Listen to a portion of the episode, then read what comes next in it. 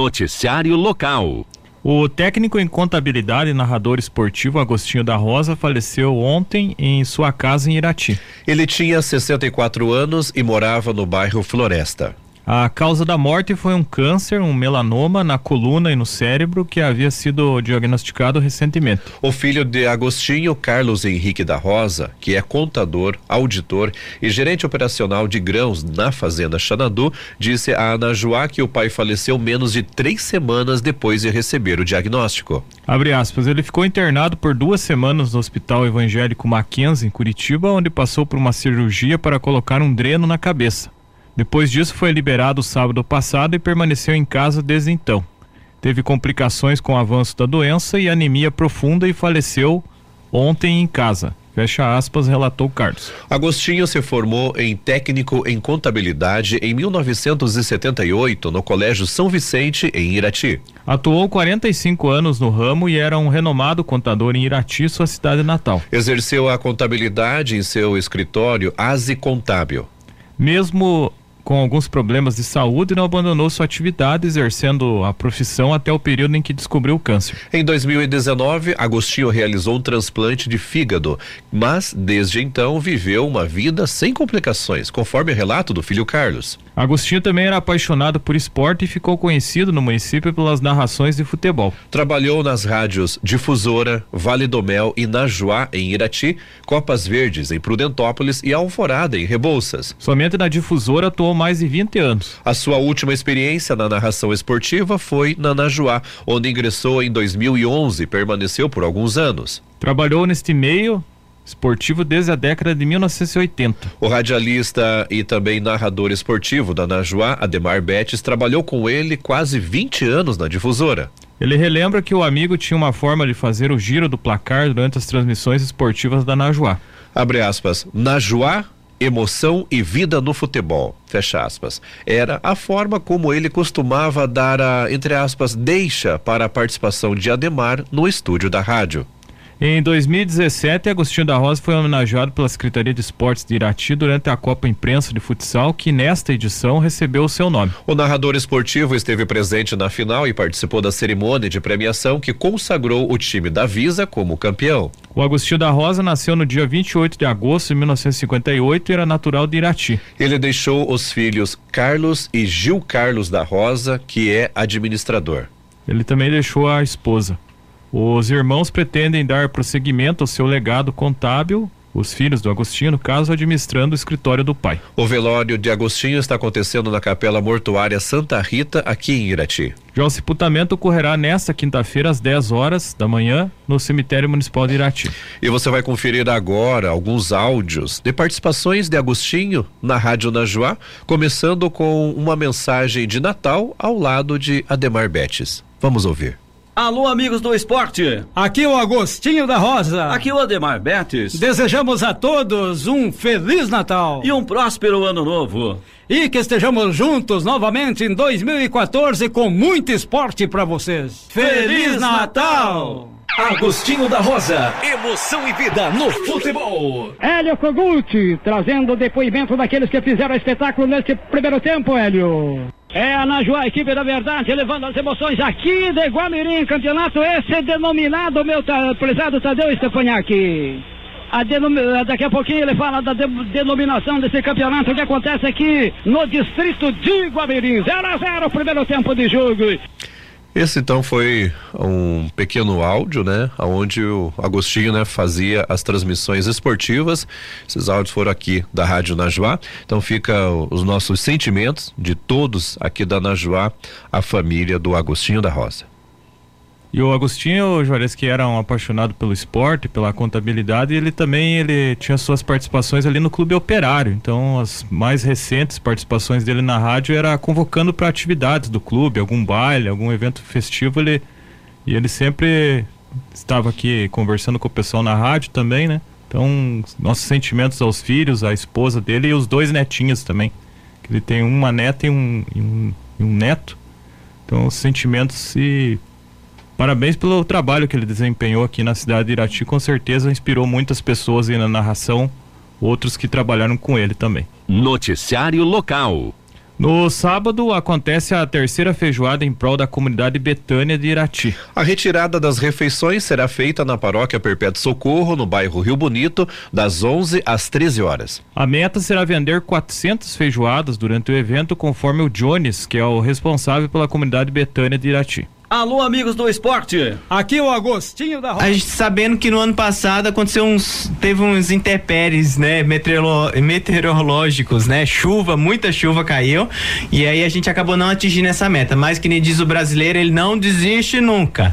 Então voltamos a repetir a mesma meta e queremos, com todo esforço, com a graça de Deus também, pedindo a colaboração do povo de Deus, pra gente poder conseguir essa meta de, das 400 feijoadas, né? Os recursos arrecadados na feijoada serão usados na reforma da comunidade Betânia. A finalidade dessa arrecadação é para pintura de todas as nossas casas, casas no geral, né, as casas maiores, grandes, né, que vai uma grande quantidade de tinta, né, e a invernização das madeiras, né, que pelo tempo, né, então tem um, um grande é, é, a gente lixar, né, então vai ser revestido isso e principalmente a reforma da casa Lázaro, né, do ano passado foi revestida para a parte elétrica e vai estar tá sendo finalizada no mês que vem pelo fato que houve muitos imprevistos, né, orçamentário será servida uma feijoada completa com arroz, couve, farofa, torresmo e vinagrete. Os cartões podem ser comprados antecipadamente ou no dia ao preço de cinquenta e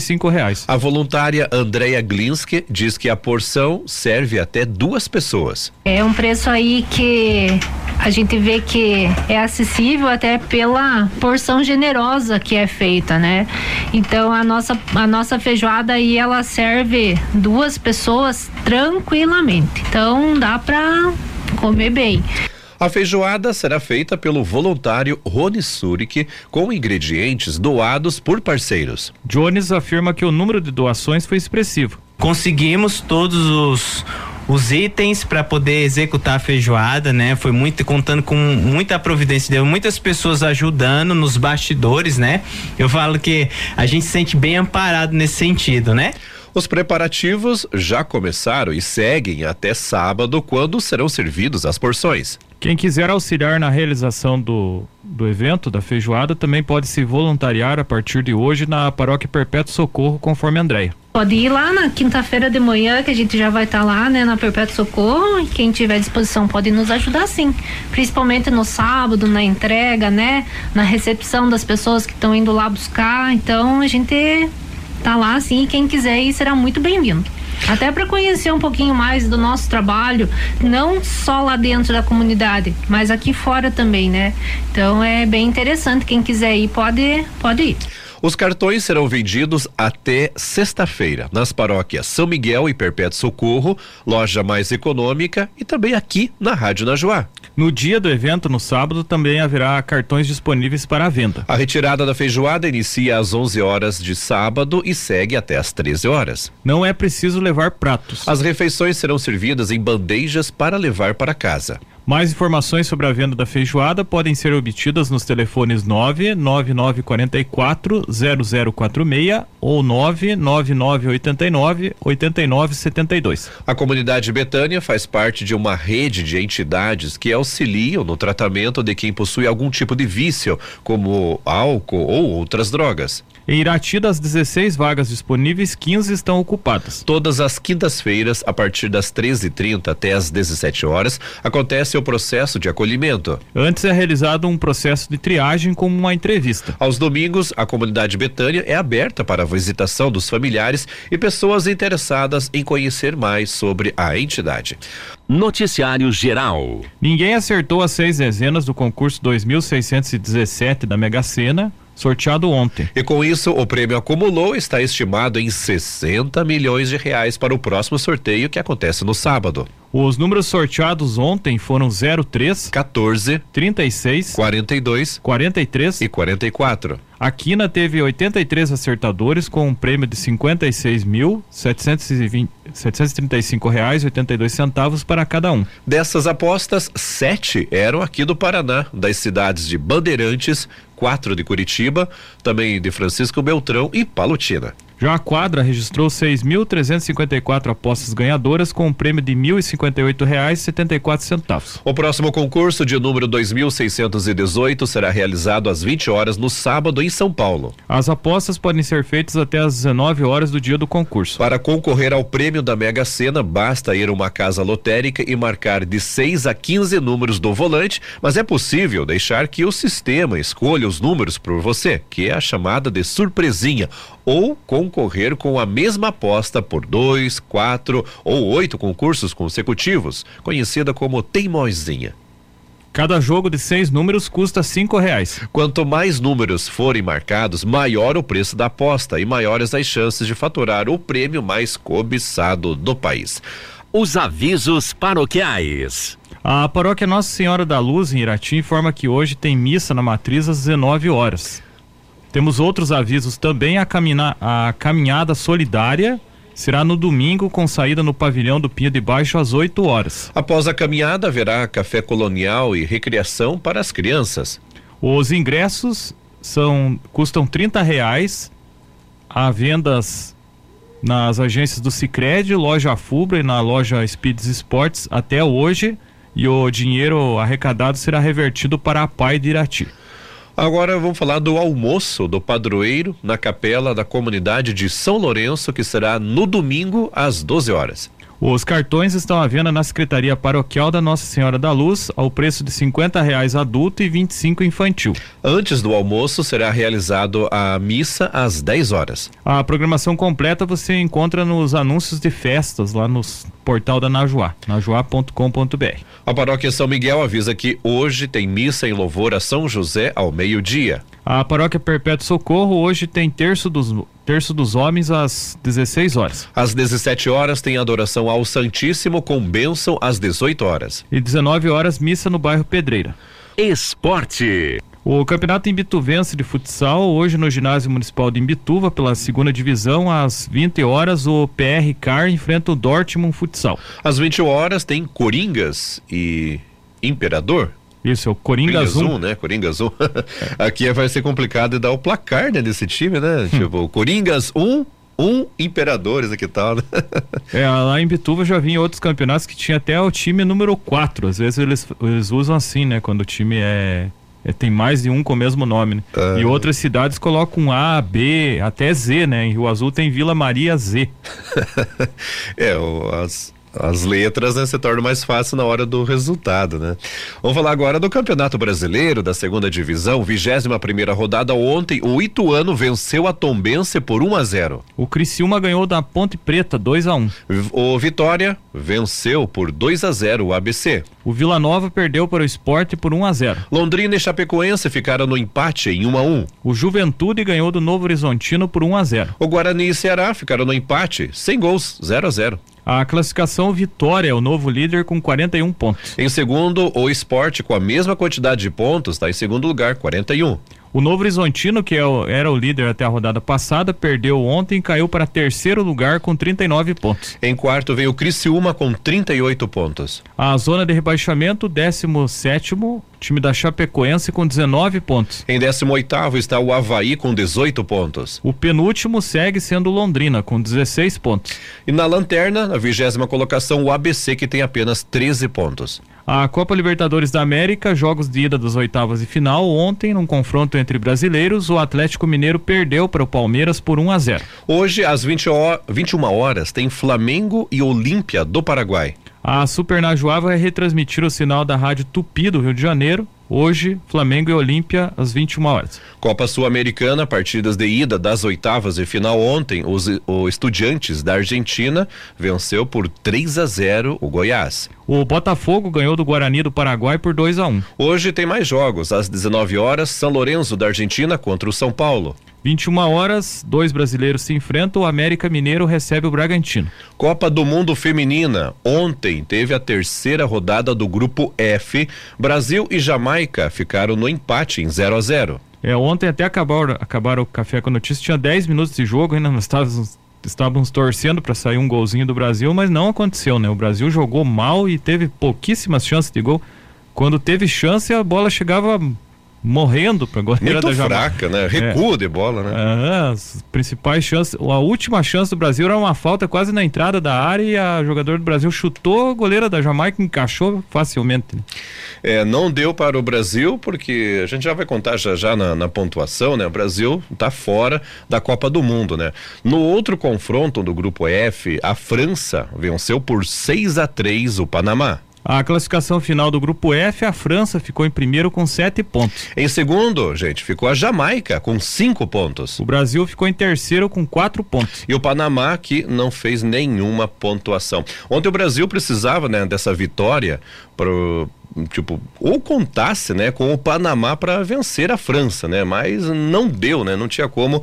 E nesse caso o Brasil precisava vencer sim o time da Jamaica. Se não vencesse, o empate para a Jamaica tava bom, né? Eles estavam ali, né, naquele joguinho deles ali, foram segurando, segurando e conseguiram o objetivo, né?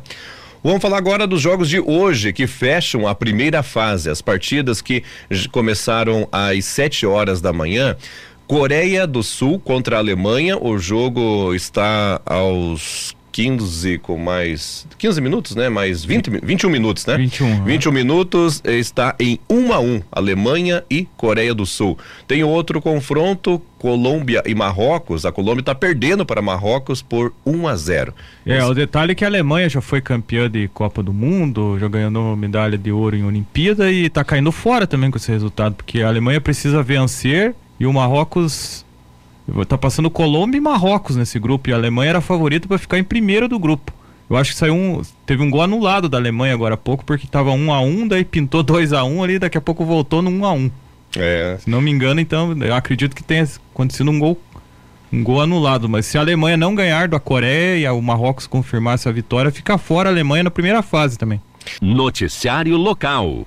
O prefeito de Irati, Jorge Derby, participou na terça-feira, ontem, em Curitiba, é anteontem no caso, do evento Novas Cidades, realizado pela Secretaria da Inovação, Modernização e Transformação Digital. O objetivo da pasta é realizar uma série de projetos, palestras e soluções diretas que sejam implementadas nos 399 municípios do Paraná. Nessa primeira etapa, o evento teve participação de prefeitos e representantes de Irati, Campo Mourão, Guarapuava, Marialva, Mandaguari, Paysandu, Palmeira, Prudentópolis e Umuarama. Até o fim do ano, acontecerão eventos similares em todas as regiões do Paraná. O secretário da Inovação, Marcelo Rangel, falou sobre a adesão dos municípios. Abre aspas, o governo do estado trabalha de uma maneira municipalista, porque a vida das pessoas acontece nas cidades.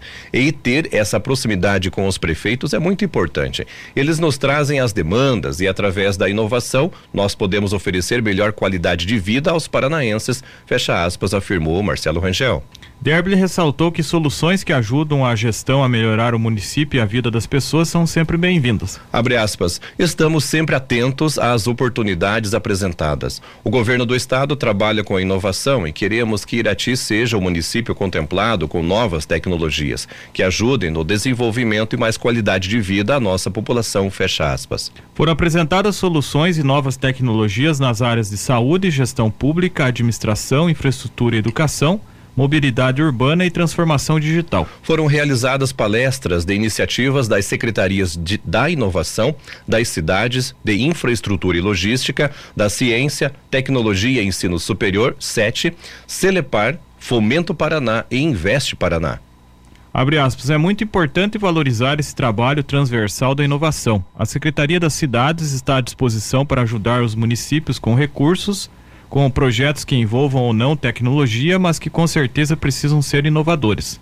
A inovação só vale se for melhorar a qualidade de vida lá na ponta, onde as pessoas vivem. Fecha aspas, destacou o secretário das Cidades, Eduardo Pimentel. Também participaram do evento os secretários municipais de Tecnologia, Inovação e Planejamento, Nilton Ribas, e de Indústria e Comércio, Marcelo Rodrigues. As informações são da Secretaria de Comunicação da Prefeitura de Irati. Noticiário geral. O Serviço de Obras Sociais, o SOS de Ponta Grossa, abriu 105 vagas para cursos gratuitos. As inscrições podem ser feitas até sexta-feira.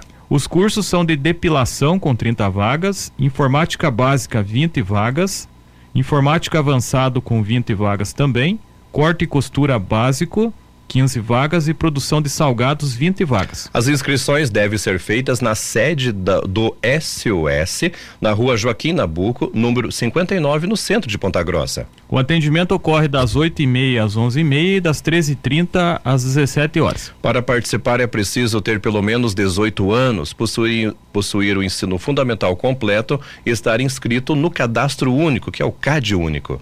Na hora da inscrição, é obrigatório apresentar o RG, CPF e um comprovante de residência. Mais informações no telefone 42 99995 6079. As informações são do portal G1. Noticiário Geral. O motorista que atropelou uma mulher de 45 anos e não prestou socorro no domingo em Ponta Grossa disse à Polícia Civil que se abaixou para pegar o aparelho celular e que não percebeu que havia ocorrido o atropelamento. Imagens de câmeras de segurança mostram a mulher caminhando na lateral da rua quando a caminhonete se aproxima e a atinge. Abre aspas. Em seu interrogatório, o condutor afirmou que no momento dos fatos, enquanto conduzia o veículo, se abaixou para pegar o seu celular, tendo sentido que o veículo atingiu o meio-fio da calçada. Afirmou ainda que não constatou o atropelamento na hora, eis que teria olhado para trás e não visualizado nada, motivo pelo qual não parou e não prestou socorro à vítima. Fecha aspas, disse a Polícia Civil. Após investigação, a Polícia Civil o identificou como um homem de 50 anos, mas não revelou o nome do suspeito. De acordo com a corporação, ele também afirmou que soube do atropelamento no dia seguinte pela imprensa. O acidente foi às 17h30 de domingo na rua Taumaturgo de Azevedo, no bairro Oficinas, nas proximidades da Associação de Moradores da Vila Cipa. A mulher desmaiou após ser atingida e acordou na ambulância. Segundo o Corpo de Bombeiros, a vítima teve ferimentos de gravidade moderada. Conforme a polícia, a mulher disse que, diz, disse que não se recorda do atropelamento. O vídeo mostra que outros veículos também passaram pelo local e não prestaram socorro à vítima, que ficou caída no meio da rua. Quem prestou assistência foi o delegado da Polícia Civil Marcondes Ribeiro, que passou pelo local momentos após o atropelamento e viu a mulher caída no chão. Ele acionou as demais forças de segurança. A vítima, Fabiane do Rocio Galdese, foi levada para a unidade de pronto atendimento à UPA do bairro Santa Paula, onde ficou internada. Ela já recebeu alta. Fabiane é moradora do bairro e, conforme os familiares, estava voltando do mercado quando foi atropelada. As informações são do portal G1. Vamos a Curitiba conversar com a Miriam Rocha, direto da Agência Estadual de Notícias. O destaque de hoje, com foco na imunização, o Estado reforça orientações sobre a saúde do homem. Saúde do homem, imunização é fundamental. Esse é o tema da campanha estadual deste ano de orientação à população masculina sobre a importância de manter hábitos saudáveis. É o agosto azul, né? Há 11 anos, a Secretaria de Estado da Saúde ela faz ação em parceria com as secretarias municipais de saúde, outras secretarias de Estado, né? É, e também órgãos da administração pública e, é claro, da sociedade civil também. A prevenção é a maior bandeira desta iniciativa e envolve várias áreas da saúde incluindo, gente, a vacinação. Ela garante segurança e defesa contra vários tipos de doenças, além de evitar a transmissão para outras pessoas, né, que não estão protegidas com a, as vacinas, né, aquelas que não podem receber as doses, como é o caso dos bebês. Essa iniciativa ela fortalece o movimento nacional pela vacinação e o pacto pela vacinação, com foco prioritário na retomada das altas coberturas vacinais, o incentivo e o chamamento desse agosto azul, gente, é para os homens, é, são medidas importantes aí para a redução de doenças, sequelas e até mesmo de mortes. Várias ações estão sendo organizadas nas regionais de saúde para o incentivo ao cuidado da saúde do homem durante este mês de agosto, tá? A campanha também busca busca reforçar a política nacional de atenção integral à saúde do homem, né, com o objetivo geral de promover a melhoria das condições da saúde desta população masculina. Mas lembrando, viu? Agosto Azul é uma lembrança, é um alerta, é uma, uma, uma coisa para você se conscientizar, mas isso tem que ser feito todos os dias do ano. A preocupação com a saúde tem que ser diária, não só no mês de agosto, não. O mês de agosto é aquela campanha para poder lembrar todo mundo, né? Para poder estar tá tá martelando na cabeça de vocês aí que tem que se cuidar, tá bom? Bom, era essa informação que eu tinha para hoje, meus amigos. Um grande abraço para vocês e claro que se Deus quiser, amanhã eu tô de volta. Noticiário Estadual. Uma operação da Polícia Civil fechou uma fábrica clandestina de vinhos em São José dos Pinhais, na região metropolitana de Curitiba. Segundo a corporação, o estabelecimento no bairro Contenda não tem autorização de funcionamento e vendia como, entre aspas, vinho colonial, uma mistura de ingredientes como água, álcool, corantes e conservantes. Abre aspas, eles misturavam os insumos e iam provando para testar o sabor desejado. Depois disso, engarrafavam e etiquetavam o produto como vinho colonial. Fecha aspas, explicou a Polícia Civil em nota. Segundo o delegado Fábio Machado, o proprietário foi preso em flagrante por crimes contra a saúde pública. Duas funcionárias foram conduzidas até a delegacia na condição de testemunhas. A polícia apreendeu 4.500 litros da bebida e centenas de garrafas. A investigação revelou que o dono colocava os produtos em uma caminhonete e vendia em bares e comércios da região. As informações são do portal G1.